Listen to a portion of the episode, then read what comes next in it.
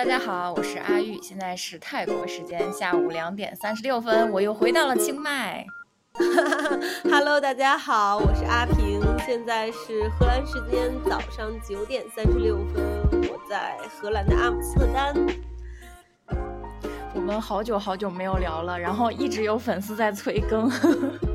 我真的没有想到，就是我们嗯，本来也没有这个播客也没有说一定要为大家带来什么，但是没有想到居然有人催更，我也有点震惊。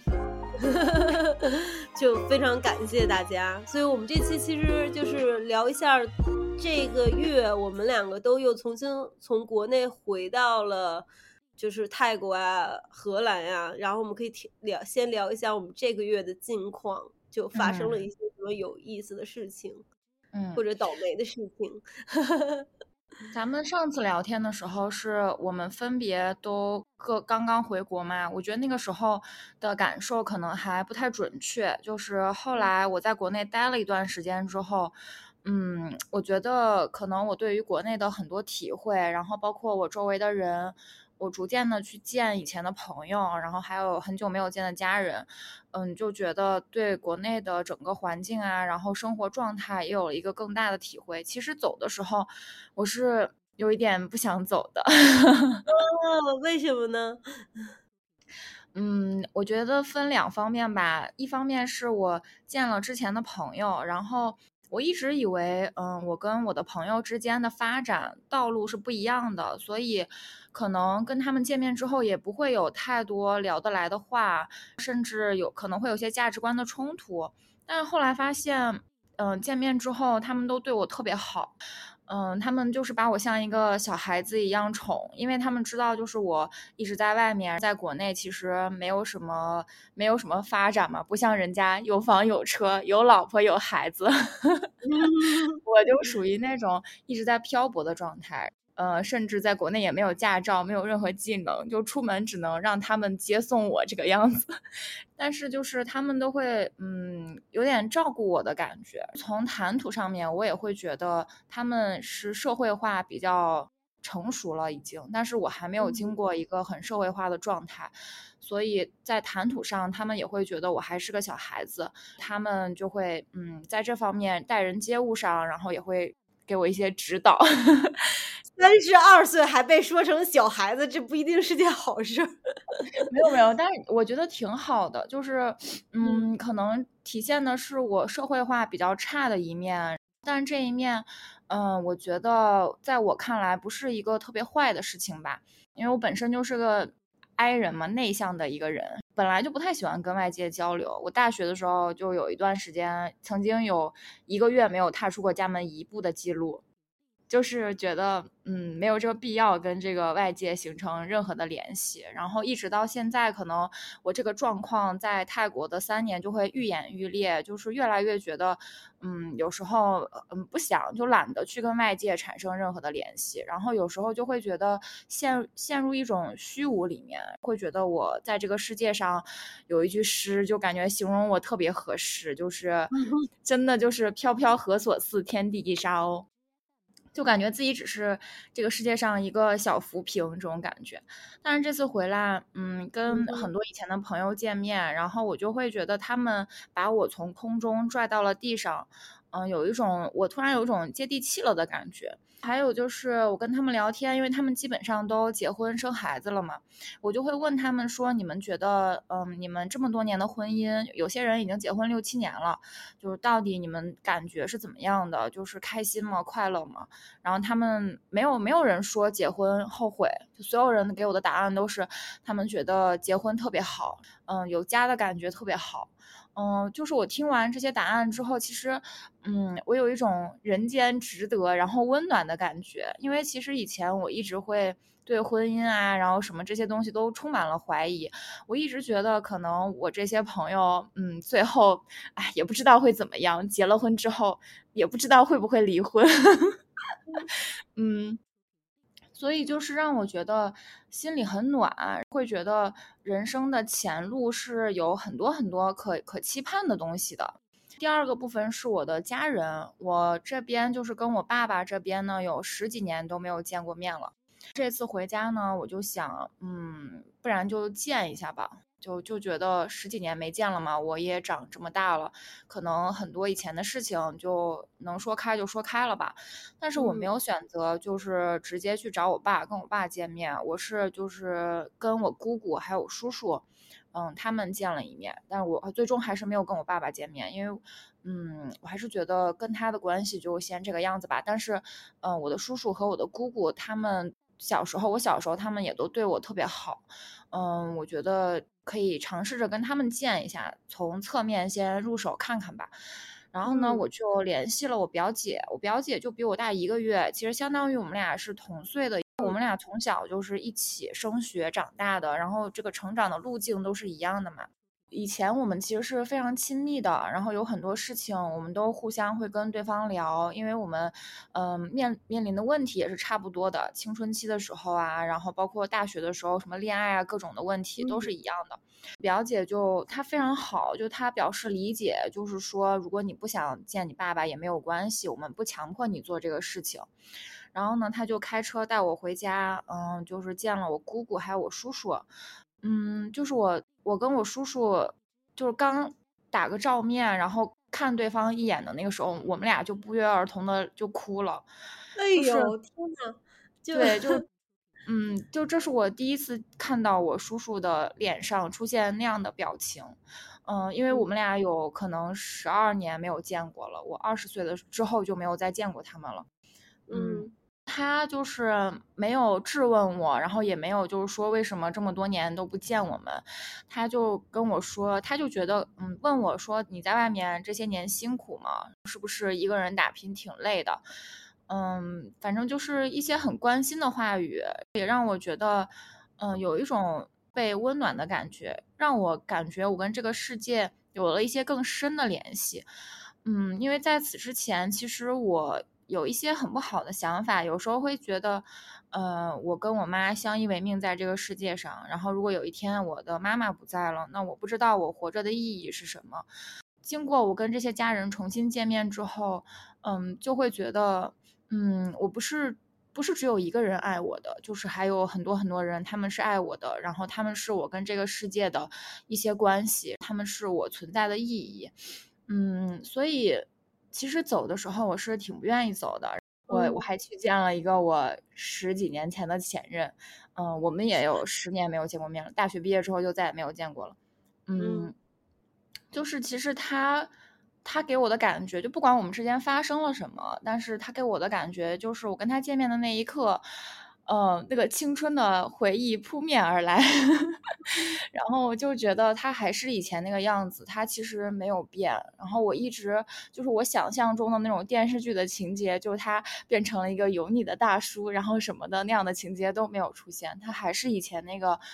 嗯少年的样子。然后他跟我讲话呀什么的，也都完全没有那种油腻的感觉，就是还是一个二十岁的小孩子少年的感觉。就那一刻，其实我。很开心，就觉得，嗯，就这个世界上，虽然有时候我们会觉得大环境好像很糟糕，然后，呃，人间不值得，然后什么什么东西很差，然后遇到了很很不好的事情，很坏的人，但是还是有一些人，他们是一直保持着原先那个很温暖的样子的。嗯，我跟他分手的时候，就是是很奇怪的分手，是。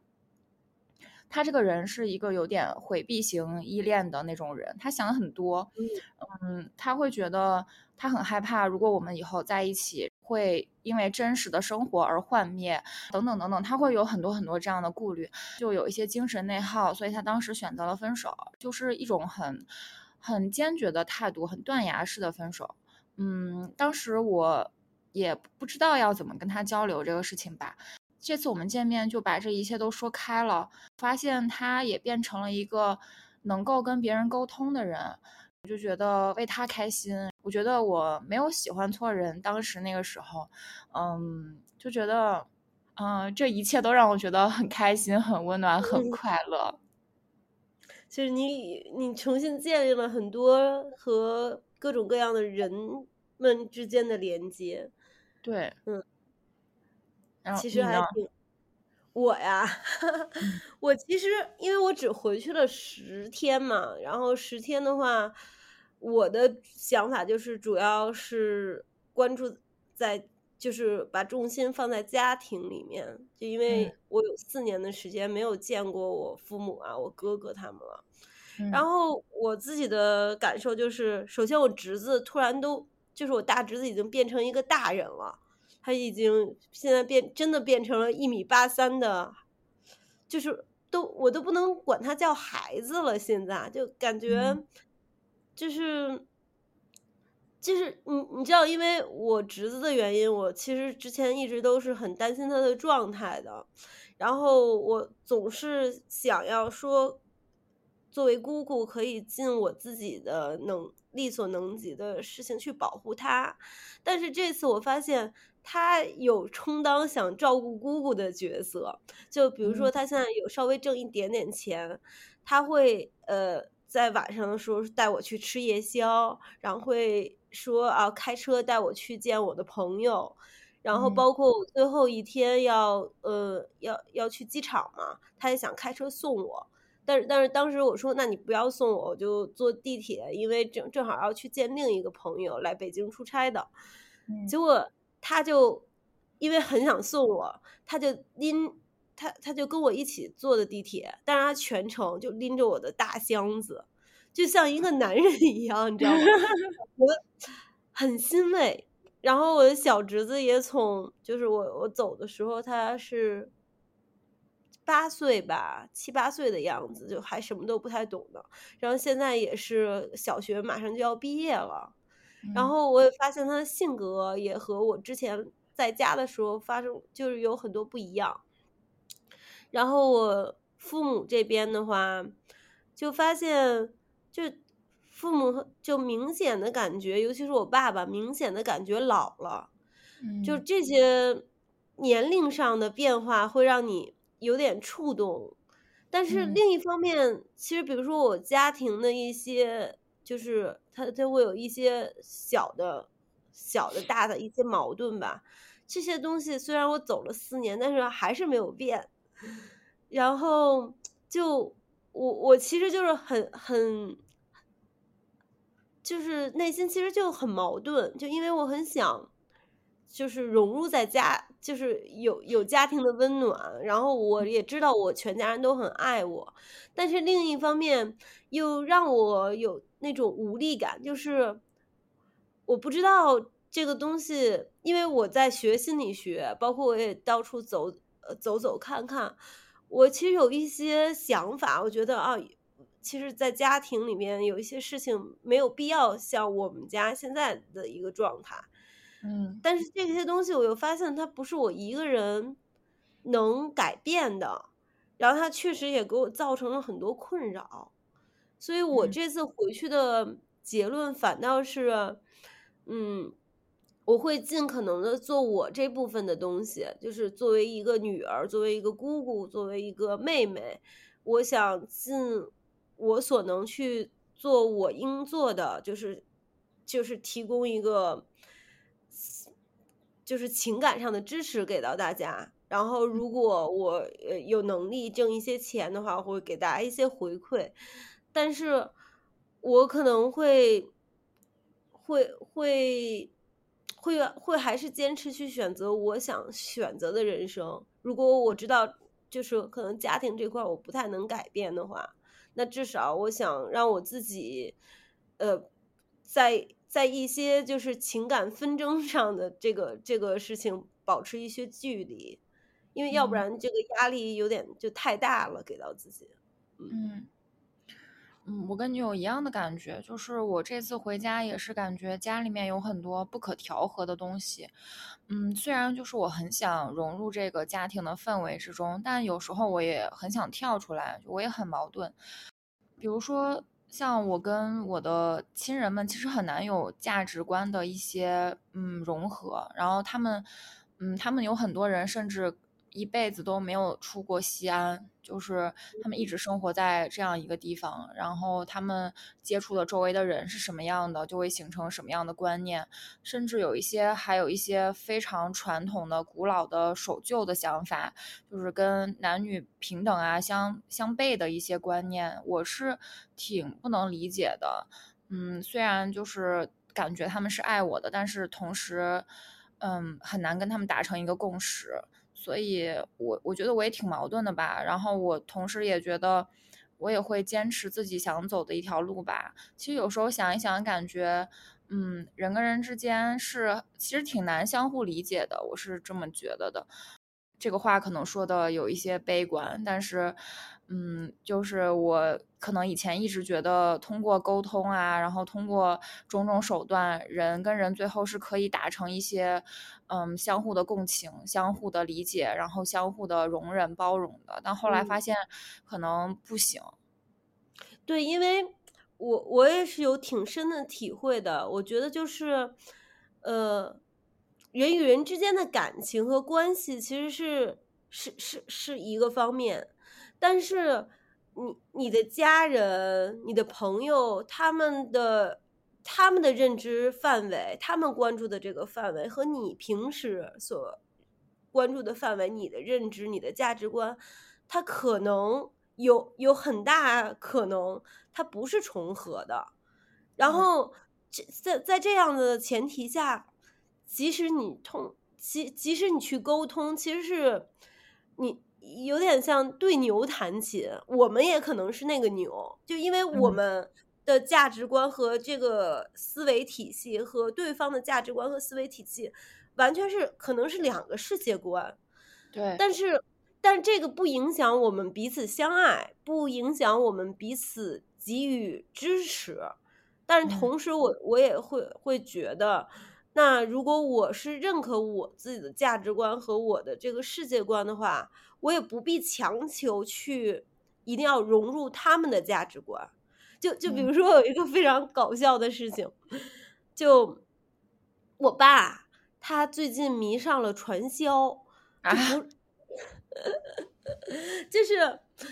因为他他有一些就是睡眠上的问题，他现在七十岁了嘛，他有一些睡眠上的问题。然后呢，他一直就觉得可能是新冠后遗症，然后就这个东西让他就是心律不齐，让他就是那个心脏跳的很厉害，有的时候，他然后他就是成宿成宿的睡不着。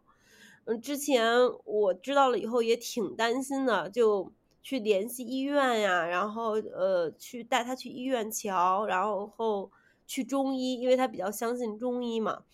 开那些。药方子呀，他尝试了，根本都没有用。然后后来呢，不知道是谁给他推荐了一个，就是类似于安利这种的传销，哦，传销品牌叫叫完美。咱别别这样，别这样，这个 有损人家品牌荣誉，是不是？咱就说这个微商品牌，微商品牌，它不是微商嘛？哎呀，然后。我爸呢，就是不知道为谁给他推荐的，他吃了那个东西，他就觉得特别好，特别有用，嗯，然后他就买了很多，然后每天呃隔三一个星期还隔三差五的去参加他们的会议，然后他们还组织什么旅旅旅行啊什么的，他都跟着，然后自己其实那一小瓶药丸就是。一小瓶那个什么心肌丸呀什么的就要九百多块钱，其实重点不是钱的问题，因为我让我学医的朋友看了他的那个成分表，嗯，就是他的那个成分表不会害你，就是因为它是保健品嘛，它不会害你，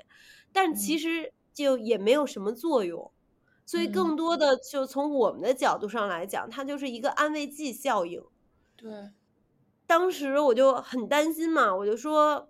我爸万一要吃坏了这些东西可怎么办？因为他他就是我我回来那两天，他已经上升到，就他的桌子上全都是各种各样的药片儿，他已经不吃饭了，他就只吃那个药片儿，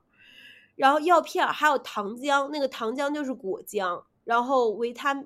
维他命 C，就维他命 C 片，可能我们自己去买啊，我们要买可能十几块钱就买到了，对吧？他那个维他命 C 片上百，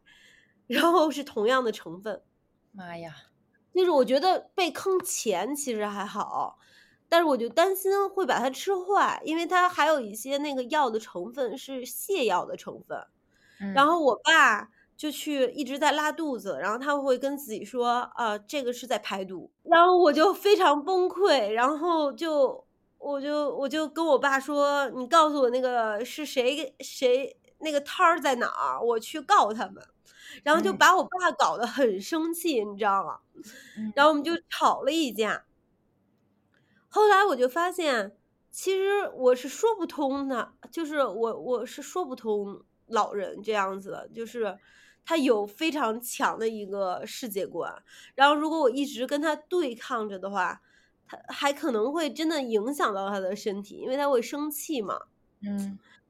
所以我现在的状态就是，我确定他这个，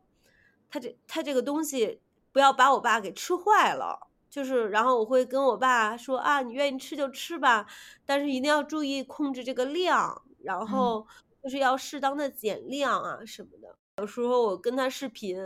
他视频的时候就会参加这种会议，然后我也会假模假式的跟那个会议上的其他叔叔阿姨打声招呼。唉，你知道，就是就很无奈，但是呢。我我觉得也是，目前我我没有其他解决办法，我可能就是只能是顺着他，然后我人也不在他身边嘛，嗯，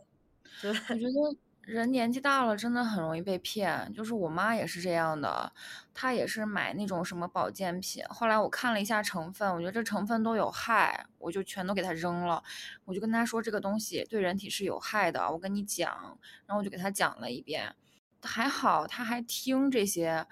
但是有一些行为，我觉得就没有办法讲得通。比如说，他喜欢在什么抖音上面买东西，就是有一些东西真的就是被骗的智商税，然后那个图里显示的跟他买回来东西都不一样，然后他也不会去管这些，然后他就是买一些化妆品啊、护肤品啊什么的这些东西，里面都有一些不好的违禁成，我感觉都是一些三无产品，但是。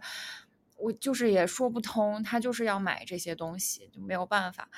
嗯，但我后来觉得，就嗯，反正有国内有一些挺不好的风气，就是他们会利用老年人的这种心理，然后去骗他们的钱。而且老年人他们其实相对来说还是有一定的积蓄，然后又不像我们这么的抠，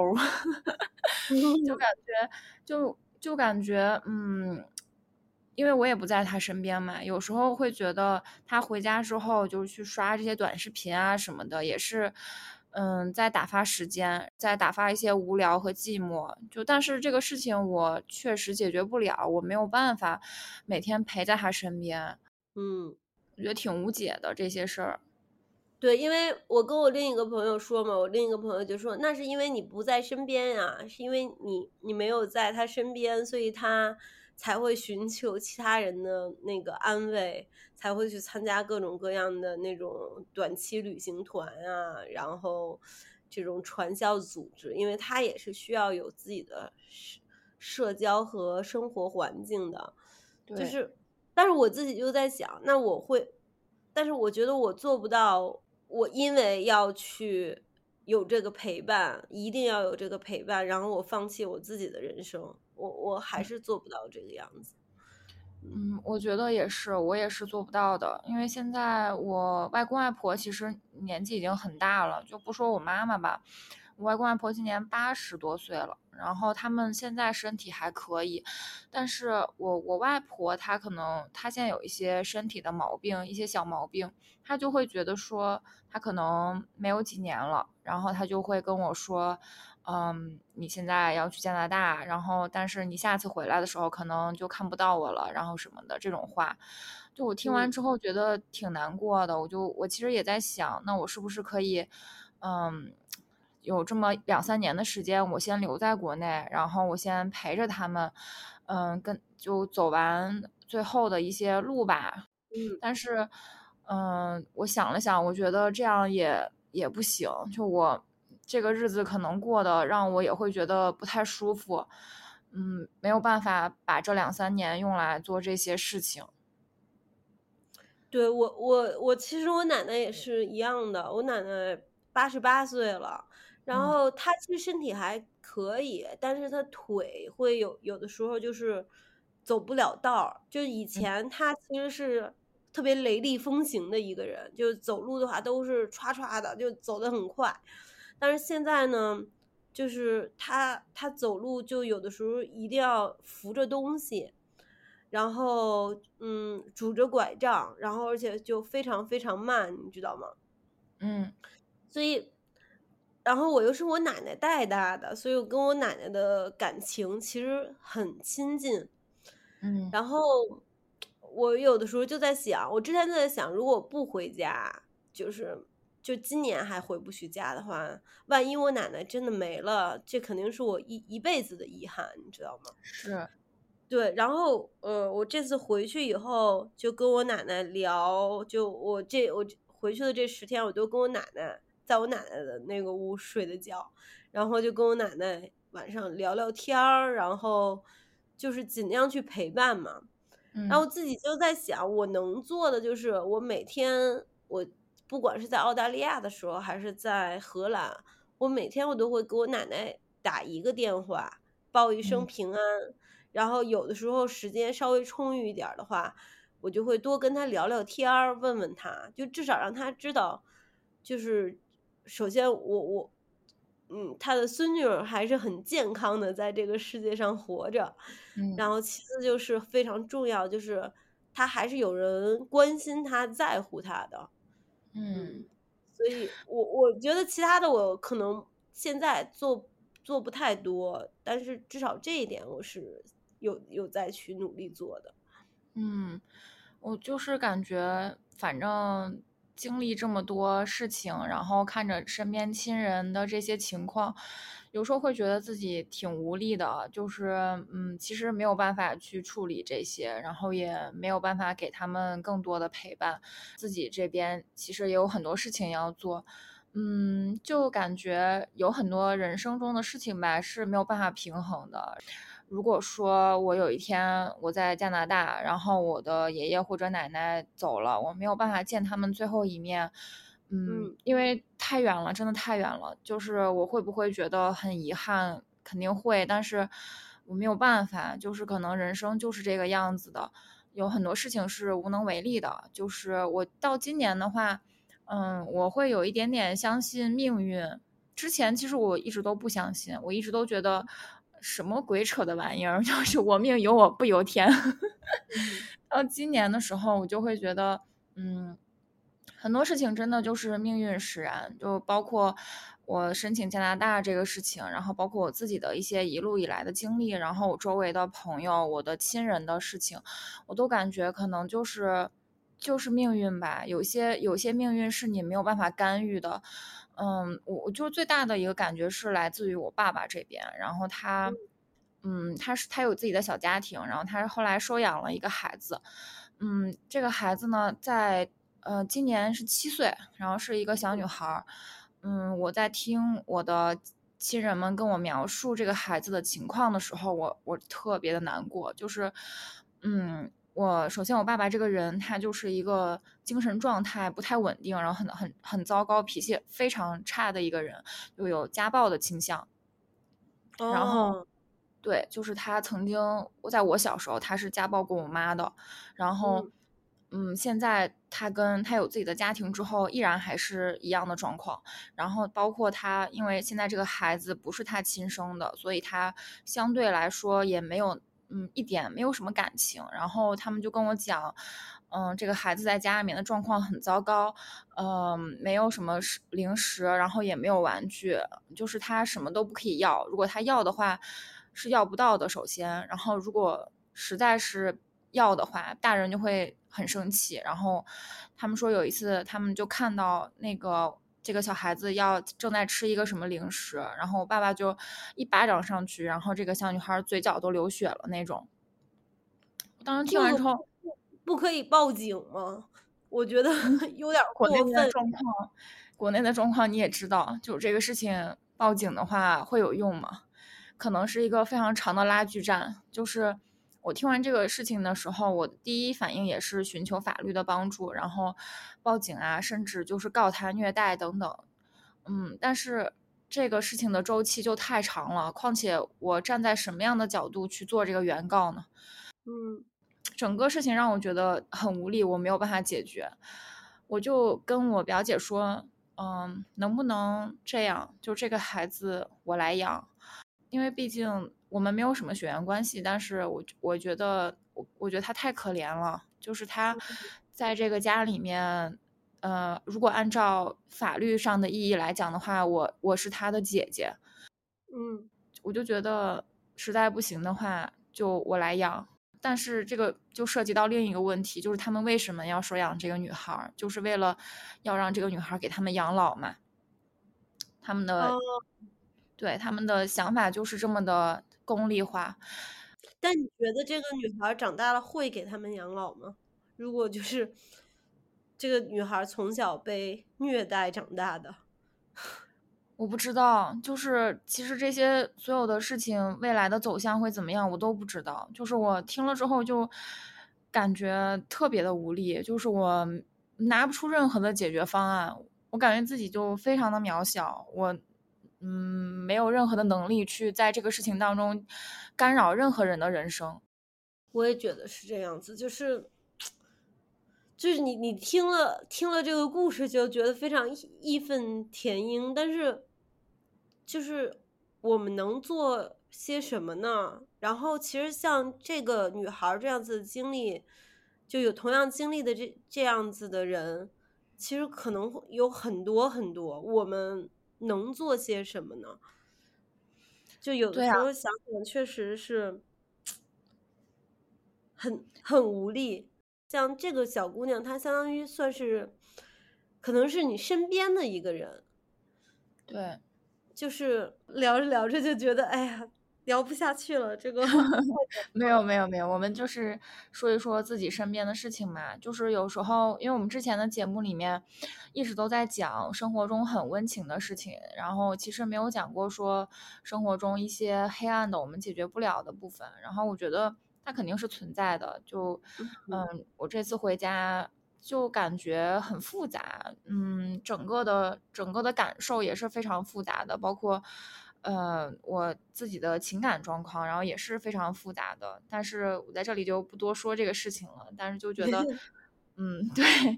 嗯，就是有一种非常强的宿命感，有一种命运。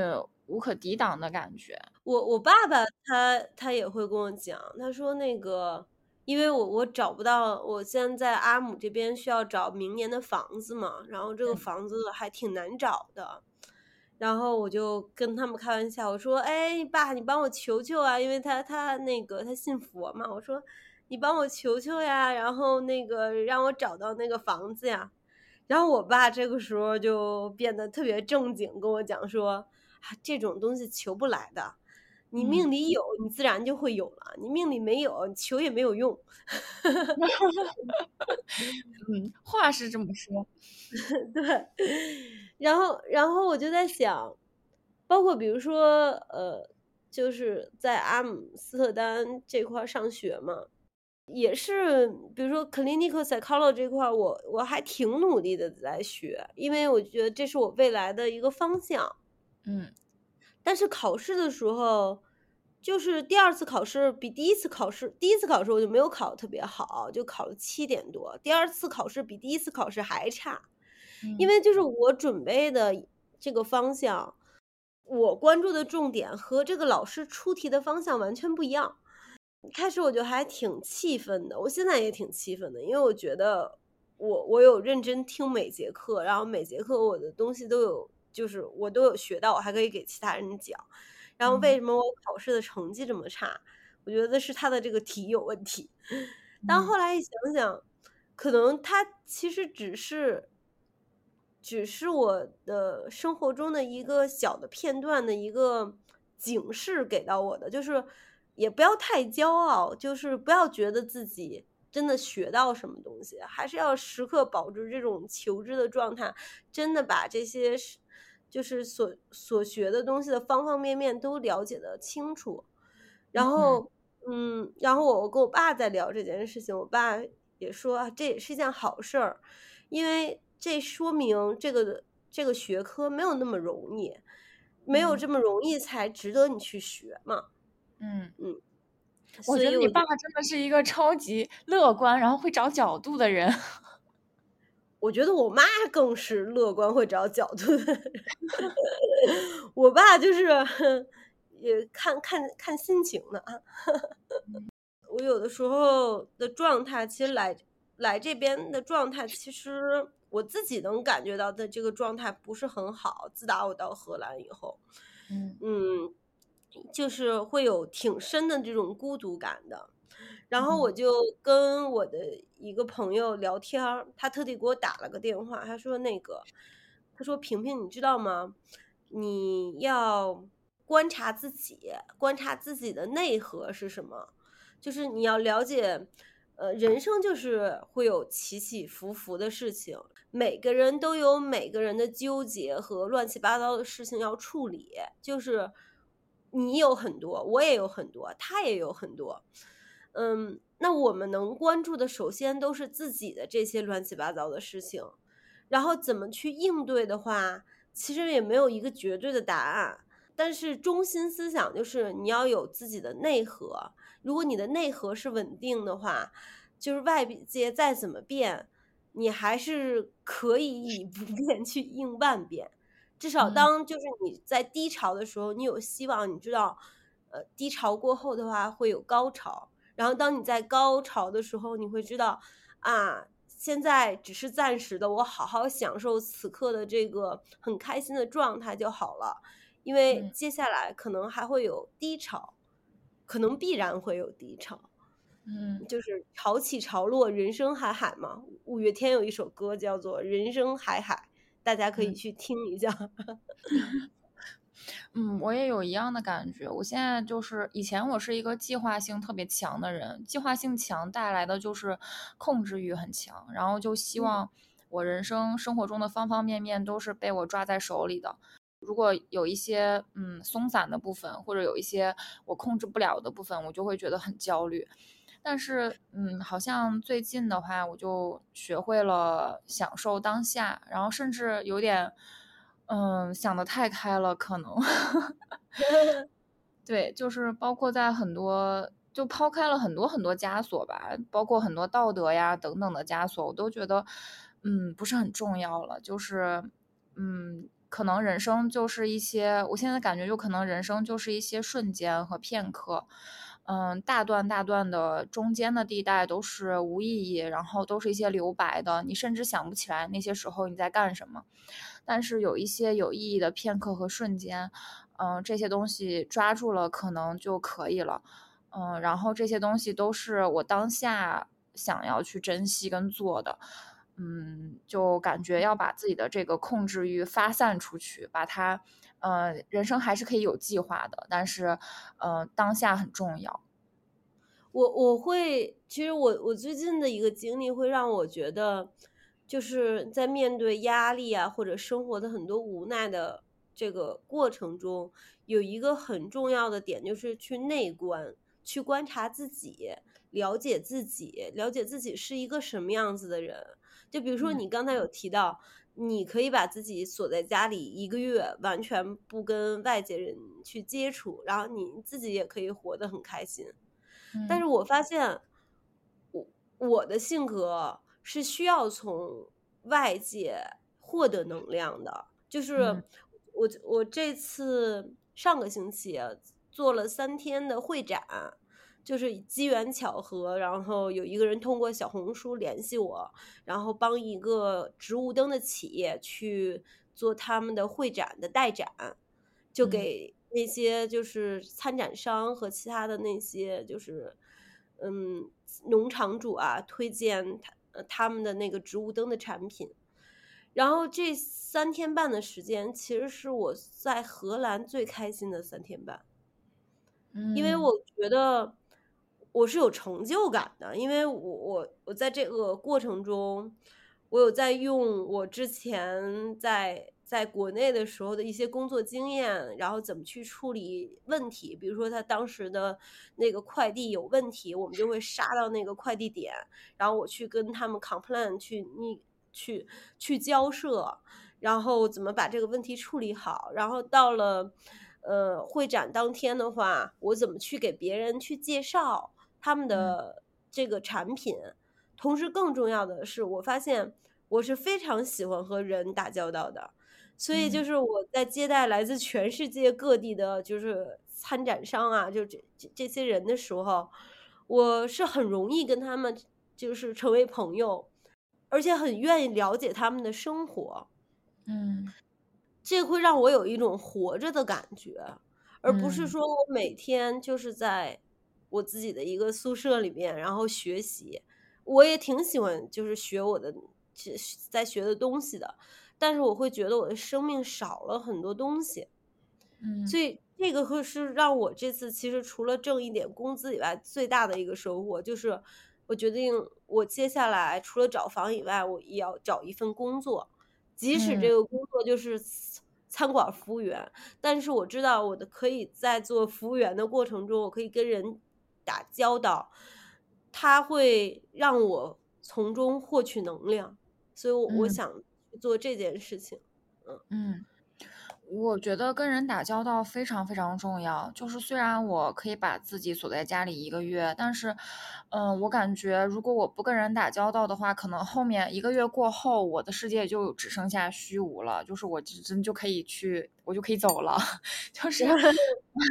对，我感觉有时候我自己去，嗯。自己在自己的世界里面的时候，嗯、除了看自己之外，可能也会去想这个世界到底是什么样的。但是我去想象的这个世界的样子，未必就是它真实的样子。我其实很多时候不跟别人交流，是因为我很怕给别人带来负担，就是我很怕打扰到别人。比如说我自己有时候有一些不能不能排遣的困惑，然后想不通的问题的时候，我都会倾向于自己先去把它想明白。实在想不嗯明白了，我再去找别人。但是找别人的时候，我都会有很很大的心理负担，就是会觉得，嗯，给别人带来了不好的东西，可能别人本来没有要想这个事情，但是因为我的提出，然后他也陷入了一些不好的情绪。但是我发现，我每次去向周围人求助之后，嗯，都会重新觉得豁然开朗，然后觉得人生是有希望的。尤其是我觉得像你这样的朋友，在我的生命中其实是很少的，就是我周围有很少像你这样从外界汲取能量的人。基本上我的朋友都是很内向的那种。就我每次跟你聊完之后，我都感觉好像并没有影响到你什么，然后对，然后我自己也变得很开心。我觉得咱们两个的交就是交流是很正向的，是有来有回的。嗯因为我我并不是一个不会被影响的人，就是比如说像我有一些朋友，他们其实负面情绪很很高，然后他他会找我，但是嗯可能就是我会去听，但是我现在就会觉得。像这样子的朋友，我可能会相对去保持一些距离距离了，因嗯。为就是他们和你不一样的地方，就是他们的点只集中在抱怨，不集中在寻找可能的解决方式，嗯。你知道吗？我觉得这是最大的不同，就嗯。是如果你只是抱怨去发泄你的负能量给到另一个人的话，那其实另一个人就是成为接受这个负能量的垃圾桶，然后负负加负就还是负，它不是是负乘负，你知道吗？嗯但是比如说我每次跟你对话，或者我有一些困扰，我去找你聊天的时候，我觉得我们两个是有在探讨他可能的一些原因和解决方式的，而不嗯。是只集中在这个抱怨的表表面的本身这个问题本身。嗯。包括我我前两天啊，呃，就嗯。其实就是昨天了，然后就是学那个数学真的学不下去，我就开始听我们九月份的那个播客，然嗯。后我就发现，我九月的时候刚来到阿姆斯特丹，我就对阿姆斯特丹有非常强烈的负面情绪，然后可能对，然后我就是看哪儿哪儿都不顺眼，然后我也会去做很多比较，比如说把嗯荷兰和澳大利亚做比较，或者和我以前的经历做比较。嗯但是我突然就意识到，会不会就是因为我上来的就是有这样非非常负面的预设，才导致我这个一年都处于一个非常紧张和焦虑的一个状态呢？我觉得也也是有可能的，因为就像之前有探讨的，当你的关注点只集中在负面的这这个生活这样的话，那生活中到处都是负面的能量。嗯，对。而且我之前看到一个，就是焦虑就等于嗯期待减能力，就是我觉得这个等。这个等式挺正确的。我以前有一段时间也非常焦虑，然后就感觉自己对于生活以及未来的期待拔得特别特别高。我记得我跟你说过，有一段时间我对于去加拿大这个事情特别的焦虑，因为就是我就看到网上很多很多的声音，然后就会想我去了之后要怎么样，然后什么三年之后要买房子。呃，要找到一个怎么样的工作，然后年薪要达到什么？就我我对那个要求期待，哇，那真的是爆高。但是我自己本身的能力就是就是这个样子，然后也没有就是说呃思考怎么样去提升自己本身的能力，所以就造成那个焦虑值飙升。有一天我就在想这个事情，然后嗯想啊想啊想，我就感觉不如我把这个期待降下来。就是我去加拿大不就是为了不卷自己吗？不就是为了逃开这个？对这个九九六的环境嘛，我干嘛还要什么三年买房？就是就租房子也挺好的，何必呢？不跟他们一起卷。后来又想着提升一下能力吧，然后就看一看我未来想找一个什么样的工作，然后我在这个工作当中欠缺的东西是什么，然后就打算过去学一学法语。最近可能拿一拿这种呃 project management 的证书之类的，就这样子搞完之后，我就觉得不焦虑了，就是这个事情是可以完成、可以执行的。对，因为我我最近的这个大一的毕业论文是写的和呃控制压力有关的一一个一个方向，然后它其中有一个模型就是在讲说。呃，压力其实是由两方面构成的，就是压力，压力会不会影响你的产生焦虑啊？它是有两方面，一方面就是你自己对你自己控制这件事情的能力的一个认知，就是如果我觉得这个事情啊，虽然是件大事情，但是它是在我的掌控之内的，它就不会对你产生巨大的影响。嗯，然后另一方面呢，就是，嗯嗯，你是如何去看待这个压力事件本身的？就是同样的一件事情，比如说考试，呃，对于我来讲，可能是我要考到八点五，所以如果我考到八点五的话，我最多错三道题。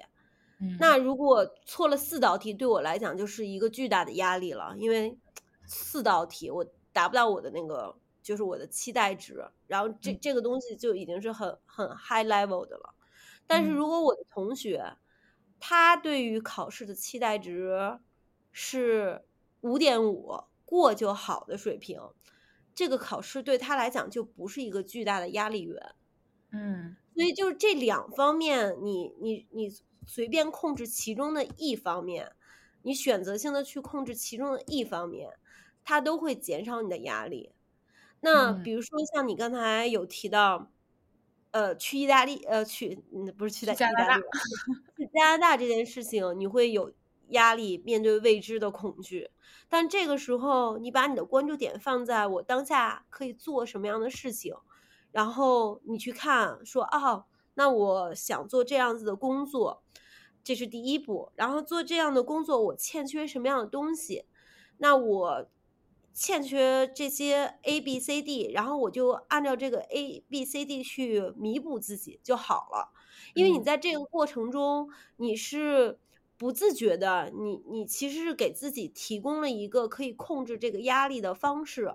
同时你也会觉得啊，这个东西它不是一个压力，就你这两方面其实都是有在做的。嗯，而且我还想说。嗯，人生的容错率其实是很高的，就是像你刚才说，我这个考试我的目标要定到八点五啊，然后什么的这些，就是我以前也是一个这样的人，就会觉得我对要对自己要求非常高，我会甚至会很变态的觉得我的人生就是一个不能踏错一步在盖一栋楼，然后如果我这一个楼有一层盖歪了，那往上就会越来越歪。就我会，我就是十几岁的时候，面对我喜欢的男孩子，他跟我说，我会跟他说，我们不要谈恋爱，我要我要学习，我要考上一个好的大学。然后大学毕业之后，就是我我甚至也会觉得，我不要，我要找到一个好的工作。我的人生现在就是要为了工作服务，别的什么其他一切都不重要。就是我会每一步踏的。都非常的，嗯，给自己设限，然后会觉得这个事情我一定要做好，我才能人生保证发展成一个好的样子。但是到现在的话，我就会觉得。嗯，其实这些事情做不好又能怎么样呢？我去看我那些同学们，他们可能有一些未必考上了一个二幺幺九八五，但他们现在活得好开心啊！就是，嗯，我现在去看他们的生活，就会觉得，呃，我以前坚持的这些东西，啊，有一点点可笑啊！就是想起来都会感觉，嗯，人生的容错率这么高，但是我竟然以前都没有允许自己犯错，那我到了三十二岁这个年纪就。突然会觉得没关系，就是有一些错误犯一犯也没有什么，就以后还是会可以开心的生活下去的。就算踏错了一步也没关系。我我好喜欢你说的这个容错率这件事情啊，我觉得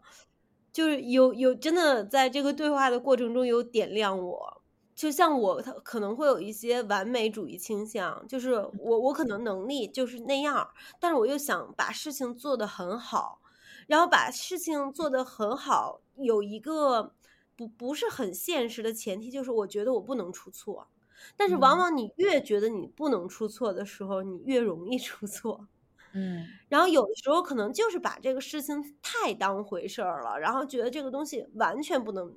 犯错，才会给自己造造成很多这样那样的压力。包括我会觉得，像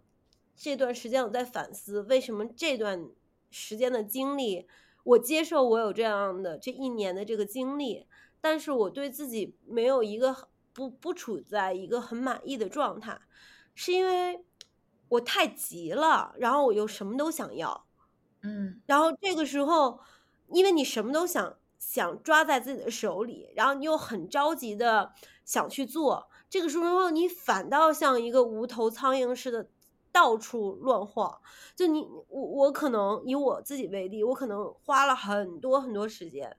就是在一件事情上，但是因为我把所有的时间和精力都提提，就是集中在学习这件事情上，稍微有一点点这个东西不顺利，就会变成一个天大的事情，嗯，就是我的人生就变窄了，嗯。我我其实挺庆幸自己最近意识到这一点的，因为我至少对于我个人的价值观来讲，我不希望我的人生是处于一个视野很很窄的一个状态。嗯，包括像我们之前学那个呃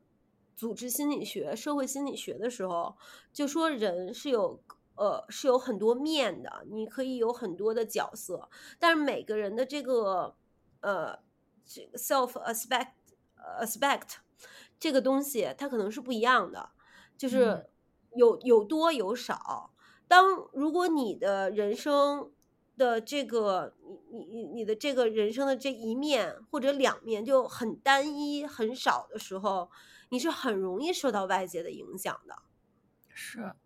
因为你没有其他的应激的一个机制。所以我觉得后面还是会去看怎么能针对我自己的一个状态和我自己的一个个性，去更好的去应对当下的这些挑战也好，或者就是生活本身也好。嗯，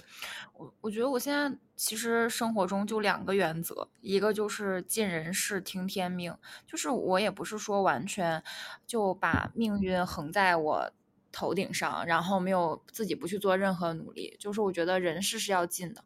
第二点就是我感觉生死之外都是小事，就是我会想这个事情发生了，我会死吗？不会，那没关系。就就是感觉这两个态度摆完了之后，就觉得人生顺畅了。哎，我觉得这个好赞呀，因为。其实尽人事听天命也是我一直以来的一个原则和嗯，就是方式。然后我我是很希望自己可以生活的很有很有劲儿的，你知道吗？就是就是我想有那种向上的力量，就是我嗯是奔着自己的目标，然后再获取这个能量，然后还可以传播一些能量给给给给这个世界的。嗯，对，但是生死之外都是小事儿，这个我我目前还没有完全学到要怎么去做这件事情，因为嗯就很多就是在意的事情很多，嗯但是又有的时候会觉得虽然在意很多事情，但是又不是那么容易去抓住。确实很难。其实我呃嗯一在清迈就一直很想去庙里面，就是做那个禅修嘛。呃，最近我就嗯是有在真的去考虑这个事情。就嗯、虽然说是说生死之外都是小事，但是你真的要去把它嗯、想开，然后排解开是很难的。就是理智上面你可能都知道，但是感情上你就是没有办法踏出那一步。我也有的时候会去做一些冥想，就是你嗯把自己放空，你只就是把把时间，把各种各样的杂念就留给时间就好了。一聊到这个话题，就感觉好多要说的，但是我我嗯觉得这期的时间差不多了。我真的很感谢大家，就是我没有想到，呃，我们这个真的就是两个人的生活记录对谈，然后没有想过要做大做强，然后但是竟然有了一些小小的粉丝，大家会催更啊什么的，说明大家真的很爱听我们讲话。嗯，我其实觉得挺怎么说，受宠若惊的。希望我今后的人生不断的进步，不是那种卷自己的进步，就是在呃人生的看法呀，然后态度上面不断的进步。我跟阿平可以一直把这个事情做下去。我也非常非常感谢大家，就是感谢一直有在真的收听我们的听呃收听我们播客的听众啊，嗯，然后我想说的就是，就这个我们俩说的东西吧，大家就听个乐，因为这个是属属于我们两个自己的人生，只能说是给大家一个参考啊，看一下啊，原来世界上还有这两个奇奇怪怪的人，但是 就是大家自己的人生，嗯，希望可以好好的过。然后，嗯。如果大家如果大家，尤其是比我们年纪小的朋友们，如果你有一些什么问题啊或者困扰啊，欢迎给我们留言，然后我们都会看，然后我们也会从我们的留言中去挑一些话题，然后跟大家分享。嗯嗯，那我们就这样啦。好的，那就这样了，谢谢大家。